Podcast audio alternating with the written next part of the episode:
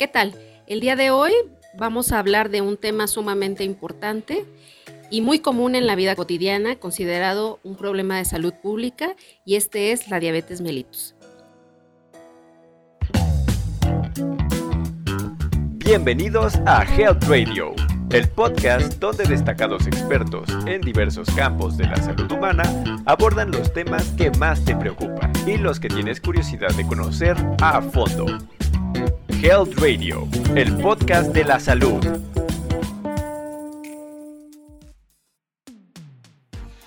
Hola, hoy nos acompaña la doctora Claudia García Rivera. Ella es médico general, con especialidad en medicina interna, egresada de la Universidad Nacional Autónoma de México.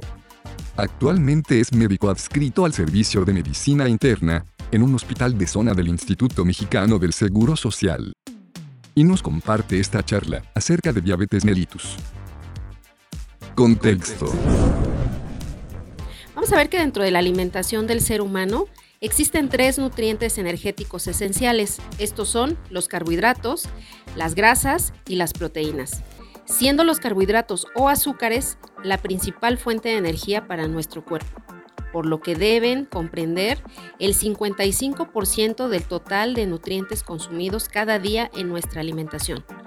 Los carbohidratos que comemos se convierten en glucosa y esta glucosa va a ser la gasolina o el alimento principal de nuestro cerebro, músculos y otros tejidos.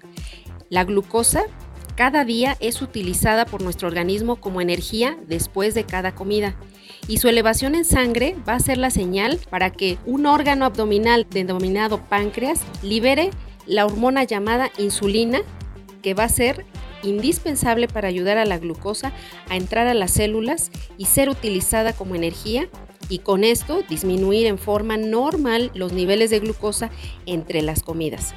Si en ese momento no se necesita la glucosa o azúcar para producir energía, parte de ella se guardará en las células grasas, en el hígado y en los músculos para posteriormente ser utilizada o liberada cuando se necesite. Como vemos, todas las personas, aunque no tengamos diabetes, necesitamos insulina durante las 24 horas del día de forma continua y variable tras la ingesta de alimentos. Lo que sucede en el paciente con diabetes es que no hay una producción adecuada, es decir, está disminuida, no se produce o no se utiliza en forma adecuada, lo que hace que los niveles de glucosa o azúcar en sangre no disminuyan en forma normal y se mantengan persistentemente elevados, lo que llevará a tener efectos adversos a mediano o largo plazo sobre las células y sus funciones, provocando daños en múltiples sistemas como el nervioso, la retina, el riñón y prácticamente el organismo completo, con un pronóstico letal si no se controla en forma adecuada. Algunos pilares. Vamos a ver también que el ejercicio es importante porque favorece la utilización y consumo de glucosa por los músculos. Durante las últimas décadas, la sociedad ha experimentado cambios importantes en el estilo de vida que han determinado el aumento en el consumo de comida con alta cantidad de calorías y ha disminuido la actividad física. Si entendimos todo lo anteriormente explicado, será fácil comprender por qué más adelante hablaremos que los pilares del tratamiento de la diabetes mellitus son la dieta, el ejercicio y los fármacos, entre ellos, como ya comentamos, esta hormona denominada insulina. ¿Qué es la diabetes?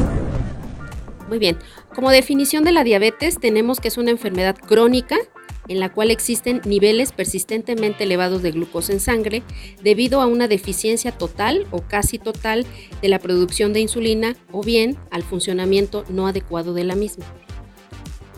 Estadísticas. Ahora hablemos de cifras. México ocupa el sexto lugar mundial en pacientes con diabetes mellitus. En 2020 la diabetes pasó a ser la tercera causa de muerte después del COVID-19 y las enfermedades del corazón. El número de casos en 2020 fue del 10.6%, es decir, uno de cada 10 habitantes tienen diabetes. El 30% de estos adultos con diabetes en México desconocen su condición El tipo más frecuente es la diabetes tipo 2, que representa el 90 al 95% de los casos, y la diabetes tipo 1 constituye del 5 al 10% de los casos. Tipos de diabetes. Vamos a ver que existen cuatro tipos diferentes de diabetes. La primera, conocida como diabetes tipo 1, en este tipo de diabetes, nuestro sistema inmunológico va a destruir poco a poco las células del páncreas que producen la insulina. Las trata como células extrañas y las destruye equivocadamente. Cuando suficientes de estas células pancreáticas se terminan, el páncreas deja de producir insulina o la produce en una cantidad muy pequeña, favoreciendo niveles de glucosa elevados en sangre. De esta manera se van a iniciar los síntomas. Estos son pacientes que van a necesitar el uso exclusivo de insulina para su tratamiento. Normalmente este tipo de diabetes se presenta en la infancia o la adolescencia. El otro tipo de diabetes es la diabetes mellitus tipo 2. Esta es la diabetes más común. En este tipo de diabetes la insulina existe, el páncreas sí la produce, pero no la utiliza en forma adecuada por el cuerpo. Al inicio de la enfermedad, nuestro páncreas produce más insulina para tratar de compensar esa mala función, pero con el paso del tiempo el páncreas deja de producir suficiente insulina, es decir, se agota, y entonces los niveles de glucosa o azúcar en sangre ya no disminuyen a niveles adecuados. Esta diabetes se presenta por lo general en pacientes mayores de 30 años y está frecuentemente asociada a obesidad. El tercer tipo de diabetes es la denominada diabetes gestacional o diabetes del embarazo. Esta se presenta en el 5 a 7% de todos los embarazos. Se diagnostica durante el segundo o tercer trimestre del embarazo y se establece su diagnóstico cuando se detectan cifras persistentemente elevadas de glucosa durante esta condición. La mayoría de las mujeres regresarán a tener cifras normales de glucosa después del parto, pero habrá un número de mujeres que van a mantener niveles elevados, por lo que es indispensable que continúen con controles periódicos ante la posibilidad de desarrollar una diabetes tipo 2 a lo largo de su vida. Y la última tipo de diabetes es la diabetes secundaria, y esta es aquella diabetes que se desarrolla tras enfermedades del páncreas, uso de fármacos, alteraciones hormonales, alteraciones cromosómicas o infecciones virales. Síntomas. Cuando la diabetes ya está presente en una etapa avanzada es cuando vamos a encontrar síntomas asociados a, datos de laboratorio. ¿Qué síntomas vamos a encontrar? Pues estos pacientes van a orinar con mucha frecuencia, van a tener mucha sed, mucha hambre, fatiga o cansancio excesivo, visión borrosa y pérdida de peso.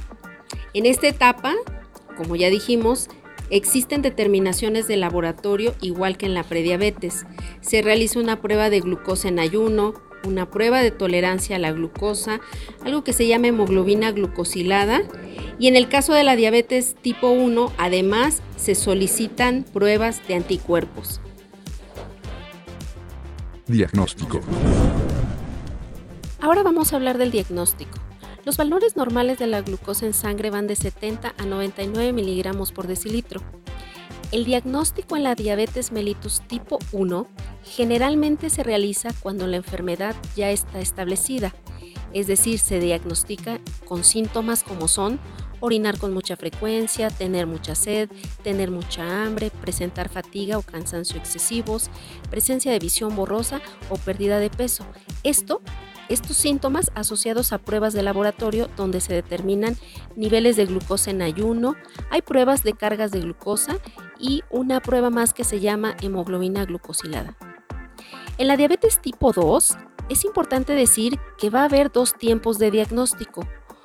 Uno, el que debería de ser el tiempo ideal, ya que es una etapa donde el paciente aún no tiene síntomas pero sí existe evidencia de factores de riesgo y alteraciones del laboratorio establecido, es la etapa denominada prediabetes y es un estado intermedio entre las alteraciones del uso de la glucosa normal por nuestro organismo y la diabetes. Este estado puede estar presente muchos años antes del establecimiento de la enfermedad y de ahí la importancia de detectarla en esta etapa para evitar la evolución a la diabetes tipo 2 establecida. ¿A qué factores de riesgo nos referimos? Dentro de estos factores de riesgo están pacientes mayores de 35 años, pacientes con herencia de diabetes mellitus en abuelos, padres, hermanos, pacientes con sobrepeso y obesidad, aquellos que no tienen ninguna actividad física, aquellos con alteraciones del colesterol, que tienen hipertensión arterial sistémica, antecedente, como ya dijimos, de haber padecido diabetes gestacional, uso de fármacos que aumentan la glucosa, padecer enfermedades hormonales que aumenten la glucosa, tener tabaquismo y pacientes con VIH. Dentro de las determinaciones de laboratorio en la prediabetes están también determinaciones de glucosa en ayuno, glucosa tras carga de glucosa y hemoglobinas glucosiladas. Es importante saber que estas determinaciones o niveles serán mayores que la glucosa normal, pero menores que los niveles de la diabetes establecida o avanzada. El otro tiempo de diagnóstico y que es el más común, pero el menos ideal, es cuando la diabetes mellitus ha rebasado los niveles de glucosa de la prediabetes y ya se encuentra en rangos de diabetes establecida. En esta etapa ya van a existir síntomas como los que ya comentamos anteriormente y las determinaciones de laboratorio van a ser las mismas, pero con niveles en rangos de enfermedad. Tratamiento. Ahora vamos a hablar del tratamiento. Sabemos que los pilares del tratamiento en cada tipo de diabetes son alimentación adecuada y personalizada con apoyo de profesionales, actividad física adecuada y el uso de medicamentos. En la diabetes mellitus tipo 1 vamos a ver que ellos son pacientes que van a requerir uso exclusivo de insulina junto con la alimentación y el ejercicio. En la etapa que denominamos prediabetes, la alimentación, el ejercicio y la modificación de los factores de riesgo que comentamos pueden ser suficientes para mejorar los niveles de glucosa y no avanzar hacia la, diabetes tipo 2. En la diabetes tipo 2 ya establecida, básicamente vamos a requerir también una alimentación adecuada y personalizada, la realización de ejercicios y para ello existen múltiples medicamentos antidiabéticos que deberán ser personalizados de acuerdo a cada paciente. En este tipo de diabetes se puede utilizar insulina en etapas avanzadas o cuando hay hospitalizaciones. En la diabetes gestacional, las bases del tratamiento son también la alimentación, la actividad física, el uso de insulina y algunos antidiabéticos. Vamos a ver que a lo largo de los años se han desarrollado diferentes grupos de medicamentos antidiabéticos con diferentes mecanismos de acción para disminuir los niveles de glucosa en sangre. Van a existir medicamentos que promueven o estimulan la liberación de insulina por el páncreas en las primeras etapas de la enfermedad algunos otros que van a reducir la absorción de glucosa a nivel del intestino después de, comer. Otros aumentan el uso de la glucosa y la sensibilidad a la insulina en los tejidos periféricos. Unos más disminuyen la cantidad de glucosa ingerida aumentando la saciedad. Algunos bloquean la reabsorción de glucosa a nivel del riñón aumentando su eliminación por la orina.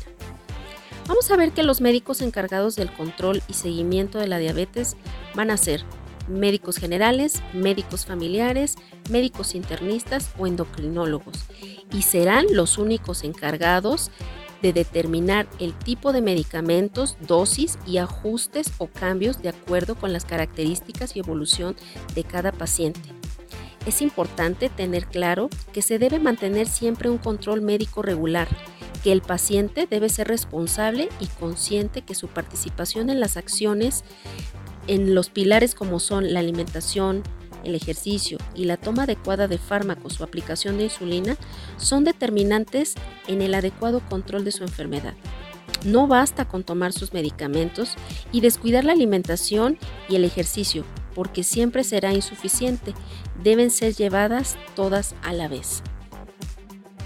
Conclusiones.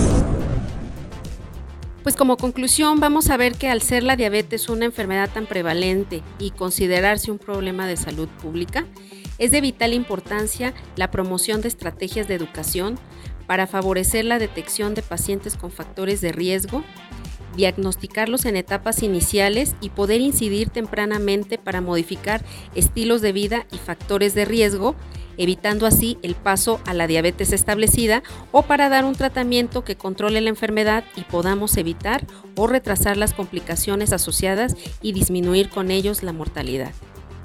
Pues muchas gracias por su atención y espero la información haya sido clara y muy útil para todos. Hasta la próxima. Esto fue Health Radio. Muchas gracias por acompañarnos. Te esperamos en el próximo capítulo del podcast, con más información especializada, invitados, novedades y sorpresas en temas de prevención y cuidado de salud humana.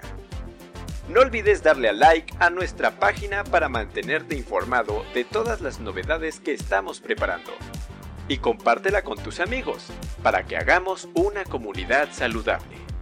Hasta pronto, cuídate mucho.